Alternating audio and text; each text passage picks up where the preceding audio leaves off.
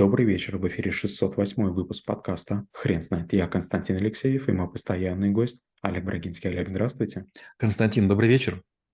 Хрен знает, что такое диалектика, но мы попробуем разобраться. Олег, расскажите, пожалуйста, почему диалектика– это навык? Диалектика– это искусство спорить или вести рассуждение а, через разделение, через говорение, через синтез, через анализ. Это метод аргументации философии, это форма и способ, с помощью которого мы ищем противоречия, находим смысл, содержание, проводим обобщение или разделение. Это основной способ в европейской культуре создания научных знаний или ведения а, ученых споров. Олег, очень интересно узнать про историю появления этого понятия. Само слово диалектика нам стало известно благодаря э, такому труду, как диалоги, если не ошибаюсь, Платона, в которых э, якобы несколько людей, которых он брал или явно, или как будто бы к ним обращался умозрительно, общались. Кстати, диалог – это не разговор один на один, это разговор один на один или разговор один с двумя.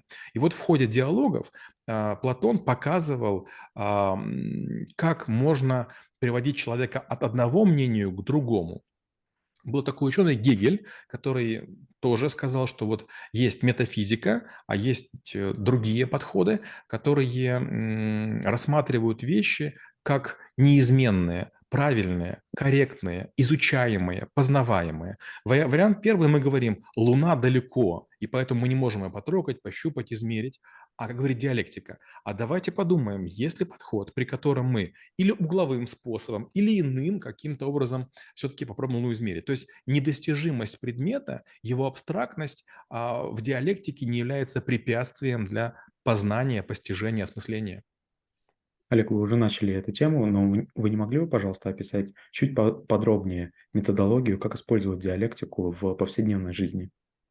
Ну, во-первых, надо понимать, что диалектика, она есть э, различная, и э, вот, скажем, сегодня мы говорим, что мы опираемся на немецкий подход. Кстати, он очень часто используется в трудах Карла Маркса, Фридриха Энгельска и так далее. Мы говорим а, о том, что происходит отрицание того, что вот мы должны мириться с тем, что мы чего-то не знаем. Если мы не понимаем, как образуются течения или торнадо, или выпадает снег, мы должны придумать способы это изучить. Получается, нам нужно понять, что есть некие вещи, которых мы не знаем, и нам нужно их открыть. То есть мы, допустим, понимаем, что нет рентгеновских лучей, но теоретически что-нибудь может нам позволять просвечивать э, твердые предметы. Мы понимаем, что сегодня скорость света недостижима. Вопрос, а достижима ли половина скорости света, одна десятая, один процент. И вот постепенно, постепенно мы приходим к тому, что различные ученые придумывают разные подходы. Например, диалектика позволяет делать внятными и доступными даже противоречия в науке. Например, у нас есть гравитация, у нас есть малое взаимодействие, у нас есть теория струн, у нас есть теория относительности. Вопрос, а можем ли мы их объединить? И диалектика говорит, да, возможно, мы можем сделать теорию всего. Получается, есть маленькие частички, электроны, которые вращаются вокруг там, каких-то своих там центров. А есть Солнечная система, которая вращается, или галактика Млечный Путь. Теоретически существуют уравнения, которые пишут и поведение мельчайших атомов или кварков, и, скажем, Солнечной системы или галактики. Олег, вы не могли бы, пожалуйста, рассказать про несколько примеров, а, когда диалектика не только не сможет, не сможет помочь, но и сможет помешать в некоторых рассуждениях? Ну, а давайте возьмем очень простые примеры, скажем, механика Ньютона. Механик, э, механика очень простая, примитивная, сила действия, противодействие, масса, скорость, ускорение. И вдруг, когда появляется Эйнштейн и скорости света, эта штука не работает. Получается, а, есть такая штука, называется критерий фальсифицируемости Карла Поппера. И каждая теория, каждая наука, каждая дисциплина имеет свое ограниченное поле. При досветовых скоростях и действует механика Ньютона. Если выше, уже действует e равно mc квадрат. То же самое, допустим, есть геометрия Евклида. Сумма углов треугольника будет 180 градусов. Но на поверхности, на шаре, это уже геометрия Лобачевского, там будет сумма углов треугольника 270. И поэтому, когда мы летим в самолете, мы видим не прямую линию, а мы видим дугу, потому что на шаре дуга является кратчайшей линией. И если параллельные прямые у Евклида не пересекаются, то у Лобачевского могут пересекаться. Олег, а Что, а, что может возникнуть а, как момент критики в диалектике? Ну, любое научное знание может подвергаться критике, и наверняка когда-нибудь кто-нибудь скажет, что Гегель, Гегель был неправ, и, может быть, метафизика сильнее и интереснее. А, то есть в какой-то момент времени змея сбрасывает свою кожу, и наука тоже отказывается от устаревших подходов. Критикуют ли диалектику? Конечно, критикуют. Но, опять же, очень многие люди, которые критикуют диалектику, они предлагают ничего сравнимого. Да, есть синтез, да, есть анализ, но а, они являются частью диалектики.